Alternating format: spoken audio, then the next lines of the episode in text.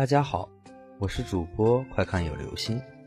今天我们要讲的故事的名字叫做《楼道里的拖把》，这是我亲身经历的一件事情。我的老家是在山东，小时候住的是父母厂子里的家属院，一个大院子，有两栋六层楼的单元楼。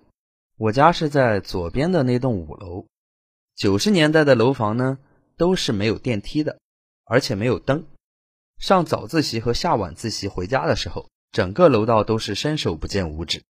我从小就习惯了摸黑上下楼，而且已经形成了肌肉反射，除了看不见，其他的跟走平地差不多，可以称得上是健步如飞。周末的时候，我经常和隔壁楼里面的二杨和秋子一起在楼下的院子里面玩，有时候玩玩弹珠，在地上挖个小坑，从远处往里面用手弹。谁先弹进去，谁就赢了，就像一个儿童版的高尔夫吧。有时候我们也会跟着院子里的一些小女生跳皮筋儿，我还因此受过伤。当然，现在大了，别人看到伤口，我也不会说是跳皮筋摔伤的。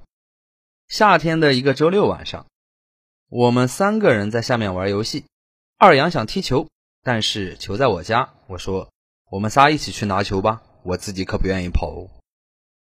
家属院的院子里也只有楼正面是有路灯的，楼道所在的楼背面也是黑漆漆的，只能靠着月光照明。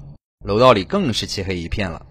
因为楼道比较窄，我们三个是前后脚进入的楼道，二阳在前面，秋子在中间，我在最后面。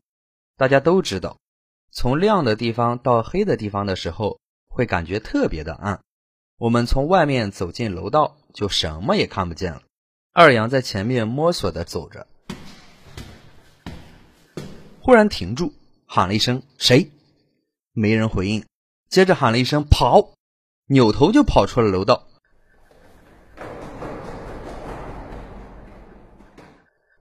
我和秋子也一脸懵逼的跟着跑了出来，一直停在院子中间的路灯下。二阳咋了？你跑啥呢？我我。我刚刚上楼梯摸栏杆的时候，好像摸到了一个人的胳膊，感觉隔着衣服凉凉的。我不是问谁吗？结果没人吭声。我感觉是鬼。看把你吓的！你摸到的有可能是别人晾的拖把，好吧？我们那边习惯将拖把晾在楼道拐角处的栏杆上，拖把的把手悬在栏杆外，拖把的头放在拐角处，而且拖把的头都是用破布剪出来的。虽然找到了看似合理的解释，但是我们都没有心情继续再玩球了，各自回家。我其实也不敢进楼道的，在楼下喊了我妈妈下来接我。这件事过去很长一段时间，我上下学都会带着手电筒，因为二阳当时摸的栏杆是在一楼的位置，一楼的栏杆处那里根本就没有拐角，是不会亮拖把的。好了，这就是我们今天的故事——楼道里的拖把。虽然这个故事不是很恐怖，但是在我小的时候，这绝对是一件记忆深刻的事情。